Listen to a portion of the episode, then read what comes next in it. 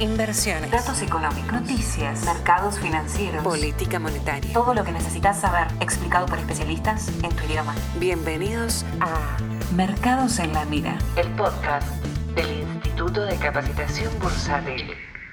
Episodio número 3 de esta saga de podcast del ICB Argentina. De este lado, Leandro Sicarelli, hoy capitán de este barco. Y como todas las semanas, de aquí en adelante, les propongo que hagamos un breve repaso por lo que pasa en los mercados, tanto local como internacional. ¿Qué les propongo para el día de hoy? Les voy a explicar, o intentar hacerlo, por qué sube el dólar. En un contexto donde las expectativas respecto a Argentina, after canje, tendrían que ser positivas, el dólar no para de ir para arriba. Vamos a tratar de abordar esa dinámica. Y si nos queda tiempo después, también vamos a hablar un poco de los mercados internacionales, que dan la sensación de haber agarrado una velocidad crucero ideal y poquito a poquito van sumando suba tras suba y van acomodando un poco los índices nuevamente a los niveles pre-COVID. Así que quédate ahí que ya arrancamos. ¿Querés aprender a invertir tus ahorros? ¿Te gustaría convertirte en un inversor profesional? En el Instituto de Capacitación Bursátil tenemos cursos cortos o carreras anuales con prácticas y análisis de mercados en vivo. Comenzá ya a estudiar con expertos en inversiones. Entra a www.icbargentina.com y reserva tu lugar. Bueno, la semana pasada hablábamos del mercado argentino y una de las cosas que yo les comentaba es que vaya que es difícil entender las expectativas que existen en el mercado argentino. Del fracaso al éxito en una rueda, tal como charlamos la semana pasada en relación al canje de deuda legislación extranjera, y como si fuese poco ya en el terreno del éxito, cuando uno pensaba que las cosas iban a andar relativamente bien, de repente se despertaron los dólares paralelos. ¿Qué son los dólares paralelos para el que no tiene tanta experiencia? En general en la bolsa hay eh, una serie de operaciones que uno puede hacer para hacerse dólares físicos. Lo que tiene que hacer básicamente es comprar algún instrumento nominado en dólares con pesos y liquidarlo en moneda extranjera. Esa operatoria, que en general llamamos eh, dólar MEP o dólar contado con liquidación, ¿sí? depende de en qué lado se liquide la segunda operación. Cuando se realiza en el mercado de Argentina la venta del activo en dólares, le llamamos dólar MEP. Cuando se realiza en el exterior, le llamamos contado con liquidación. Son dos cotizaciones paralelas que hay para el dólar, pero es muy importante entender que las dos son legales y legítimas, ¿sí? Eh, negociadas entre actores privados en el mercado de capitales. Y son un buen termómetro de lo que va pasando con la moneda en un mercado en donde en principio no hay regulaciones. Y digo en principio porque de hecho hay regulaciones en Argentina. Tenemos estos benditos parking para la operatoria de bonos, que lo que significan básicamente es que cuando vos querés hacer esta operatoria, de comprar un activo en pesos y liquidarlo en dólares para realizar ese dólar alternativo, que obviamente está por encima del oficial, cuando vos querés hacer esa operatoria, compras el activo con los pesos, pero tenés una regulación que te obliga a mantenerlo en tu cartera por 5 días. Recién después de esos 5 días podés liquidarlo en dólares. Como si fuese poco, hacer ese tipo de operatorias no es compatible con la compra de los 200 dólares oficial. Es decir, que quien compra el conocido dólar solidario en el banco tiene que esperar 90 días sin operar ese dólar para poder pasarse a los dólares MEP o contado con liquidación. Van a ver que seguramente si alguno ya lo hizo o, lo quiere hacer, le van a hacer firmar una serie de documentos, declaración jurada, etc. Regulaciones que en materia cambiaria uno puede decir vienen mejor, vienen peor, pero que en materia de operatoria de bonos, que es el principal instrumento que se usa para hacer este tipo de operatorias, afecta bastante, porque en el medio hay mucha gente que no está interesada en eh, hacer este tipo de operaciones y sabe que comprando los bonos va a tener que tenerlos en cartera cinco días, ¿sí? necesariamente. Entonces, eh, a menos que obviamente liquiden la misma moneda, pero no es, la, no es justamente el, objetivo cuando uno hace este tipo de operaciones. ¿sí? Lo que uno busca justamente en bonos nominados en dólares es cobertura cambiaria. La cuestión es que después del canje, una de las cosas que la mayor parte de los analistas decían, es que de salir bien el canje de legislación extranjera uno podía esperar que los dólares paralelos bajen y que se reduzca efectivamente la brecha entre esos dólares y el dólar oficial. Cuando hablamos del dólar oficial nos referimos puntualmente al dólar mayorista, el dólar que negocia el Banco Central con los bancos comerciales en el mercado abierto electrónico, el MAE. ¿Está bien? En ese lugar, eh, el tipo de cambio está claramente controlado por el Banco Central. Ese tipo de cambio, que es un tipo de cambio de referencia para la economía, obviamente va subiendo de apuchitos, ¿sí? en general sube, ahora está un poco más errático, pero en un momento era 13 centavos todos los días, ¿sí? una cosa por el estilo. Es una estrategia que se conoce como crawling peg, básicamente. Una estrategia que el Banco Central Argentino ha aplicado en otros periodos históricos. Lo que va haciendo es microdevaluaciones todos los días. Lo que sucede es que el resto de los dólares paralelos se mueven muy fuerte. Entonces, la microdevaluación de un día queda muy corta y hace que se amplíe la brecha entre estos dos dólares. Pero ¿por qué corren los dólares en un contexto en donde Argentina acaba de anunciar que arregló el tema de la deuda? ¿Cuál es el motivo que hay atrás? En primer lugar, se ha visto en el mercado argentino en estas últimas dos semanas, diría, un apetito muy grande de los inversores y de los operadores por activos atados a inflación. Argentina tiene una curva de bonos y de letras que ajustan su rendimiento en base a cómo se mueva la inflación. Generalmente es la inflación más un spread. Por ejemplo, 5 puntos. Es decir, que si la inflación es de 40, te va a actualizar el capital por 40 y te va a pagar 5 puntos sobre ese capital actualizado. El apetito por esos activos aumentó mucho en el último tiempo. ¿A qué se debe esto? Bueno, a que el dato que esperamos para julio y probablemente agosto también venga un poquito por encima de lo que eh, estábamos viendo anteriormente. Esto significa obviamente que los operadores quieren cubrirse ante esa suba de la inflación y por eso han demandado muy fuerte activos atados por inflación. Obviamente, uno hace los números rápido y dice, bueno, pero ¿qué tiene que ver eso con el dólar? Si justamente lo que están haciendo es demandar activos que no están nominados en dólares. ¿Por qué sube el dólar paralelo? Bueno, acá hay una cuestión que es media técnica, pero digo, se los voy a explicar muy simple para que la entiendan todos.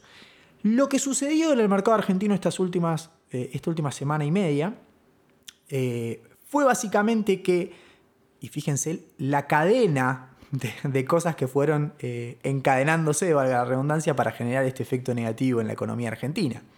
Al estirarse el canje de legislación extranjera hasta el 24 de agosto, ¿sí? para lograr que todos los que habían aceptado puedan llegar a entrar a la propuesta, a la nueva propuesta que ya ha sido presentada en Estados Unidos con las últimas modificaciones, hubo que hacer una modificación también a la legislación, a la oferta de legislación eh, local. Y también hubo que extender los plazos. Recuerden que la oferta para canjear bonos en dólares, legislación local, tiene una segunda opción, que no existía en ley extranjera, que es la opción de especificar la deuda en dólares. Es decir, vos tenés un bonar 24, que es un bono en dólares, legislación local, y el gobierno te dice, bueno, te lo voy a canjear, te voy a hacer, te voy a respetar las mismas condiciones que le, le estoy aplicando a ley extranjera, y si querés, te ofrezco una opción más que es especificar esa deuda. ¿Qué es lo que te voy a dar? Te voy a dar activos atados a inflación. Si querés, si no querés podés entrar al canje normalmente. En el marco de esa oferta y en el marco del apetito que hay por activos por inflación y en el marco de que se estiró la negociación, lo que el gobierno hizo hace eh, un poquito más de una semana, producto de que se estiraron los plazos de la negociación, es actualizar el tipo de cambio al cual te convierte tus bonos en dólares para canjear por bonos atados a inflación en esa segunda opción que te da. Al actualizar el tipo de cambio de referencia que te toma para esa operación, los bonos en dólares quedaron baratos en el mercado, medidos en pesos. ¿Qué significa esto? Significa que a vos lo que te convenía hacer era ir al mercado con tus pesos, comprar los bonos en dólares con tus pesos, y con esos bonos en dólares entrar a la opción de canjearlos o especificarlos por bonos atados a la inflación. Cuando vos hacías eso, obtenías un rendimiento sobre la inflación, o sea, un spread sobre la inflación, que llegó a ser del 8% en algunos casos. Rendimientos que hoy no se consiguen. Y básicamente no se consiguen en el mercado porque justamente al haber tanto apetito por esos instrumentos, hace que el precio de los instrumentos suba y su rendimiento caiga. Entonces lo que se generó es lo que conocemos en los mercados como un arbitraje. Cuando los operadores vieron la posibilidad de conseguir activos atados por inflación con un muy buen rendimiento, salieron rápidamente a tratar de aprovechar esa oportunidad. ¿Qué es lo que hacían? Compraban muchos bonos en dólares y hacían que el precio de esos bonos en dólares en pesos suba, mientras que la cotización en dólares no se movía. Esto fue lo que generó que los dólares paralelos comiencen a tener un nuevo rebrote. Tal punto llegamos que el tipo de cambio contado con liquidación, la liquidación que se hace en Estados Unidos, llegó a estar 130 pesos. ¿Sí? En algunos casos acercándosele, pegándosele al dólar informal, ya hablamos del blue, hablamos de ir a una cueva, una operación que ya sí es eh, informal. Una cosa es que un dólar sea paralelo, porque no es el dólar oficial, pero es totalmente legítimo, negociado entre privados que tienen la plata en el mercado, que por ende es plata declarada, por la cual tributan, con total transparencia, porque es operado a través del mercado, y otra cosa es un dólar fuera del circuito formal. ¿Sí? Bueno, el dólar negociado en la bolsa tocaba los valores del dólar negociado de manera informal. Esto te hablaba de que algo más estaba pasando. Porque en el medio, de hecho cuando uno mira los datos de Argentina, tuvimos datos, eh, la semana pasada tuvimos varios datos, índice Construya, el índice sintético de la actividad de la construcción, el índice de producción industrial, y la verdad que los datos han venido bastante, bastante bien. Lo que hacen ver que Argentina puede llegar a reaccionar o rebotar en B. Esta famosa discusión de la recuperación económica va a ser lenta, va a ser fuerte. Para Argentina daría la sensación de que puede ser fuerte. El Banco de Inglaterra dice que los emergentes el año que viene van a recuperar gran parte de esta caída. La caída va a ser fuerte también, probablemente más fuerte que en los países desarrollados, pero el rebote también va a ser más fuerte. ¿Sí? Banco de Inglaterra dice emergentes menos 8 este año, más 9 el año que viene. ¿Sí? Así que en principio por ahí a Argentina le toque una historia de ese tipo. Los datos, la verdad que vienen mostrando que algo así puede pasar. ¿Sí? Ahora, volviendo a este tema, digo, ¿cuánto más va a dar este arbitraje? Esto que me estás contando, ¿cuánto más va a durar? ¿Cuánta más presión va a haber contra el dólar? Bueno, no necesariamente tiene que haber más presión hasta el 24 o hasta el día que se haga el canje de ley local porque no tiene que ver necesariamente con el tiempo, sino que tiene que ver con las relaciones de precios. Siempre que haya margen para a través de los bonos en dólares conseguir mejor rendimiento sobre inflación, esto se va a hacer. Y esto va a generar presión al dólar. ¿Sí? Durante algún día de principio de la semana el arbitraje se neutralizó. ¿Por qué? Porque hacer esa operatoria daba un rendimiento parecido a lo que podías conseguir en el mercado. Es decir, vos podías conseguir activos atados a inflación comprándolos en el mercado directamente o haciendo esta operatoria. Vas a hacer esta operatoria de comprar dólares y canjear si te da más, si no, no lo vas a hacer. Esa es la lógica de un arbitraje. Cuando los precios entre el mercado y conseguir el activo a través del canje dan más o menos lo mismo, este arbitraje se termina. Entiendan que esto es medio dinámico porque te afectan varias variables. Te afectan el precio de los bonos en pesos, te afecta el precio de los otros bonos SER, o sea, los otros bonos atados por inflación. Entonces, hay que estar fino, ¿sí? Para tratar de entender esto. El ministro, si no me equivoco, el fin de semana comentó de que efectivamente eh, ellos estaban viendo que el dólar se movía principalmente por este fenómeno que estoy mencionando. Y obviamente una de las cosas que decía el Tesoro, con las cual, la cual coincido, totalmente, es em, coincido y no coincido, pero ahora lo vemos, coincido en el sentido de que efectivamente el sector privado te está rescatando deuda en dólares. Están yendo a buscar deuda en dólares y te la están canjeando por deuda, deuda en pesos. Es el mejor escenario para el tesoro o es un buen escenario para el tesoro. Ahora, en esta escala, en estos niveles y a esta velocidad, genera tensiones muy fuertes en el frente externo.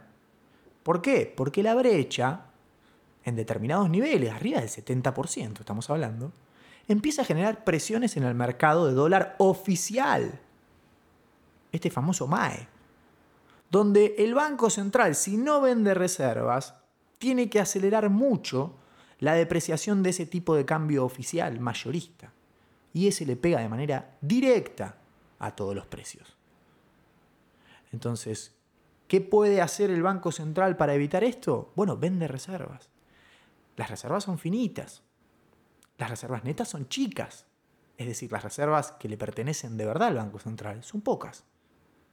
Es verdad que Argentina probablemente despeje el frente de vencimientos en dólares por lo menos de acá hasta septiembre del año que viene, pero esto no significa que tenga que necesariamente andar liquidando las reservas. El propio presidente de la Nación dijo en una entrevista la semana pasada que acumular reservas es algo bueno. Bueno, esta no es una política que integralmente le permita al gobierno acumular muchas reservas. Básicamente porque este armado de política y este armado, este set de precios y de expectativas y de arbitrajes le generan presiones al Banco Central. El mes pasado, el Banco Central vendió casi 600 millones de dólares netos en reservas. ¿Para qué? Para tratar de hacer que la devaluación oficial no sea tan fuerte. Alguno podría decir, ya voy cerrando este ciclo, que el Banco Central emite para financiar al Tesoro y después se da vuelta y vende dólares y se lleva esos pesos que emitió. O sea, hay algo acá que termina constituyendo una especie de círculo vicioso en la macro argentina. Porque alguno podría decir el Banco Central emite pesos para que le compren las reservas, porque los mismos pesos que emite para financiar al Tesoro, después se da vuelta y son los mismos pesos que le demandan dólares en el mercado abierto mayorista. ¿Mm? ¿Cómo satisface esos pesos? Vendiendo reservas y parando el dólar. Esto sí es algo que en el mediano plazo a uno le genera cierta incertidumbre. Digo esto sí porque también se habla mucho de em, la cuestión de las LELIX, la cuestión de una eventual hiperinflación. El canal, por excelencia, para espiralizar los aumentos de precio e ir a escenarios de hiperinflación, es el canal cambiario en Argentina. Históricamente lo fue. En todos los países emergentes. Si el canal cambiario está controlado, difícilmente vayamos a un escenario hiperinflacionario. Pero bueno, el canal cambiario, justamente, está controlado por las regulaciones y se está poniendo bastante, bastante picante últimamente. Recordemos que el Tesoro esta semana hizo una colocación de deuda otra vez muy buena.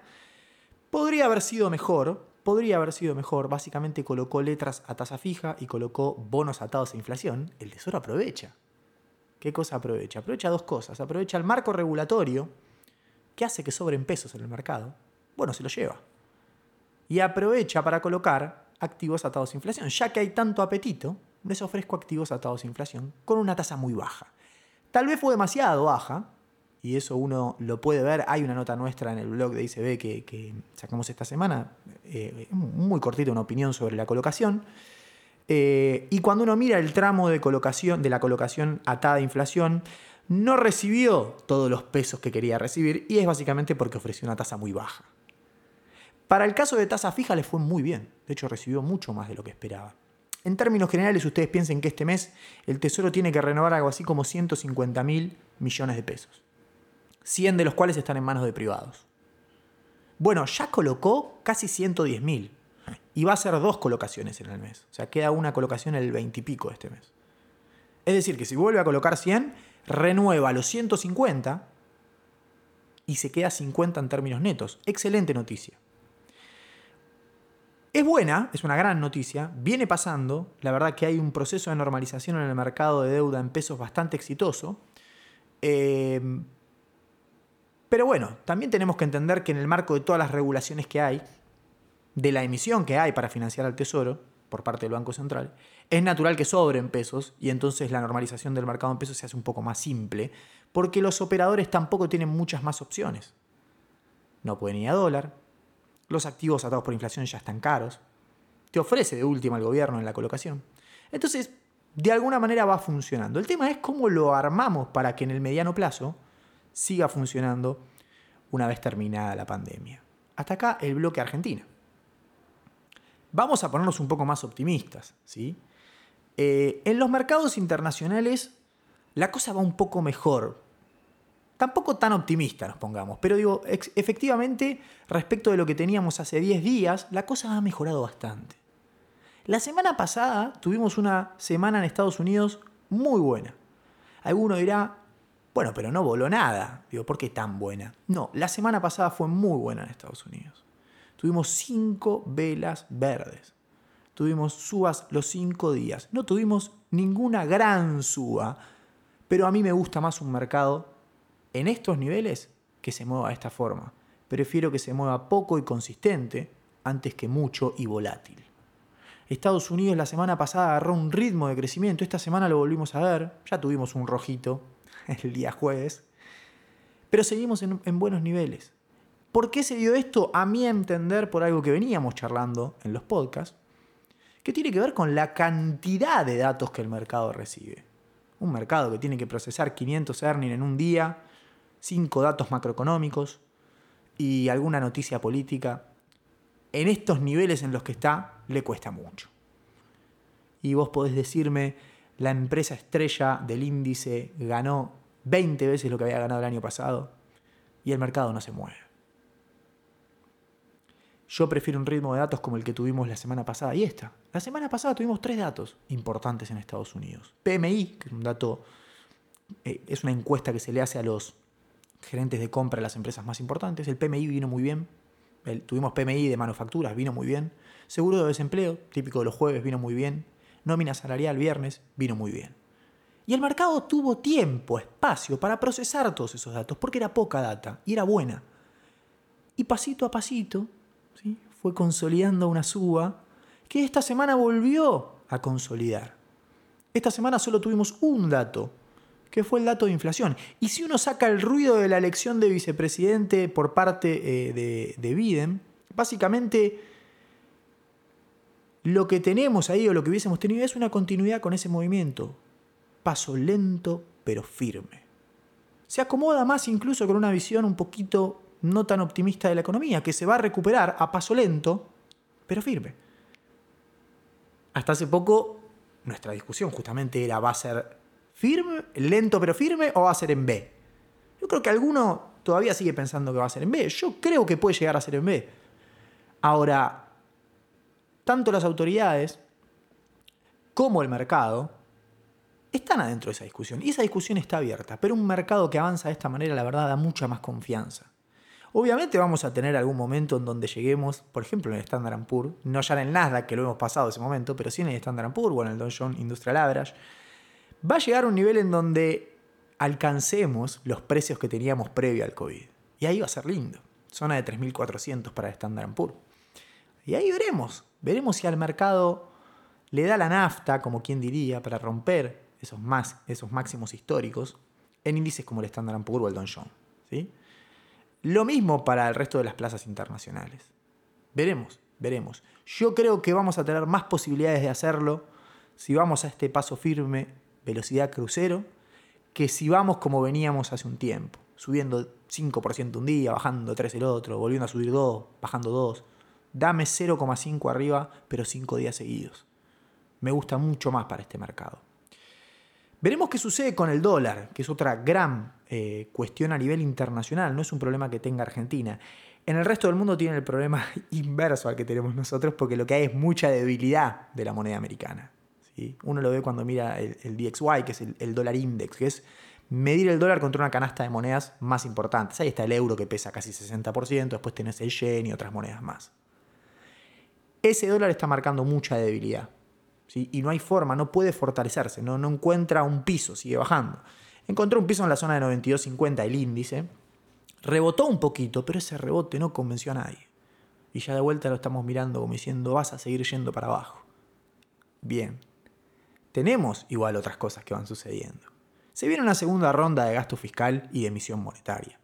Lo dije hace lo dije en el primer podcast, o no sé si lo dije o no, pero lo he puesto en las redes sociales y lo, charlo siempre con colegas y con alumnos de ICB. Yo creo que se viene una segunda ronda. En Estados Unidos ya anunciaron ese pago de 1.200 dólares que, fue llevado al Congreso el proyecto. En la Unión Europea hicieron eh, la expansión del programa fiscal hasta mediados de 2021, hicieron uno de 2021-2027, más gasto fiscal. Y eso va a tener su contracara en más emisión monetaria. Ya hay algunos bancos centrales que anunciaron, vamos a emitir más. La Unión Europea lo había hecho cuando pasó su programa de compra de activos de, no quiero decir mal los números, pero creo que eran 650 mil millones de euros a 1.350 millones de euros, casi que lo duplicó. Ahora el Banco de Inglaterra dijo la semana pasada, lo vimos, ¿sí? mi programa em, por ahí se tenga que extender 100 mil millones de libras más ¿sí? en el corto plazo. Probablemente antes de diciembre lo hagan. E incluso, como ya vimos, no saben si las tasas no van a ser negativas en algún momento. Y como si fuese poco, el Banco de Reserva de Nueva Zelanda esta semana extendió su programa de compra de activos. Mantuvo su official cash rate en 0,25. Miren lo baja que está esa tasa. Y como si fuese poco, pasó su programa de compra de activos, o sea, de emisión, de 60 mil millones de dólares neozelandeses a 100 mil millones de dólares neozelandeses. Entonces, se viene una segunda ronda. Hay un mercado que viene sólido, se viene una segunda ronda fiscal, se viene una segunda ronda monetaria. Así que a tener cuidado, ¿sí? Porque todo indica que a este ritmo, con estos datos, es para arriba. Cuando hay tanto consenso en el mercado, tengan cuidado, vayan con calma.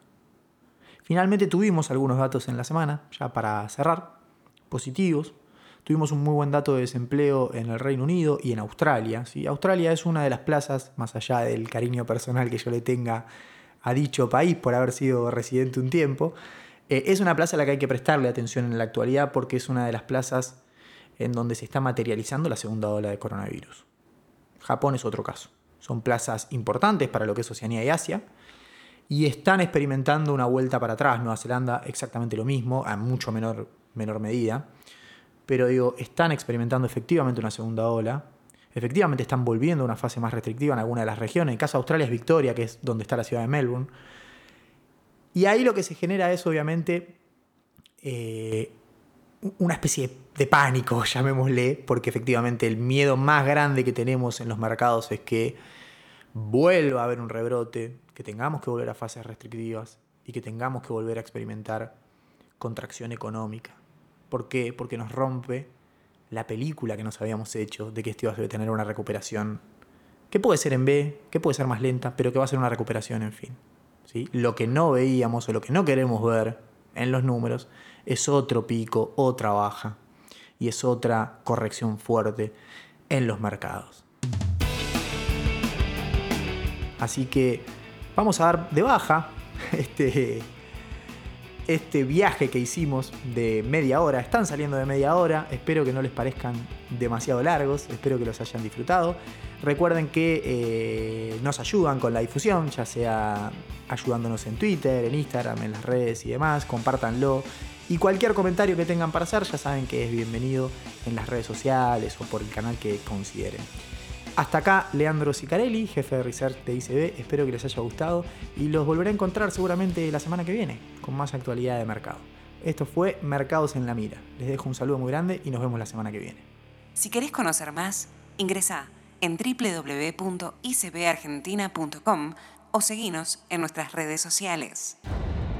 Escuchaste Mercados en la Mira, el podcast del Instituto de Capacitación Bursátil.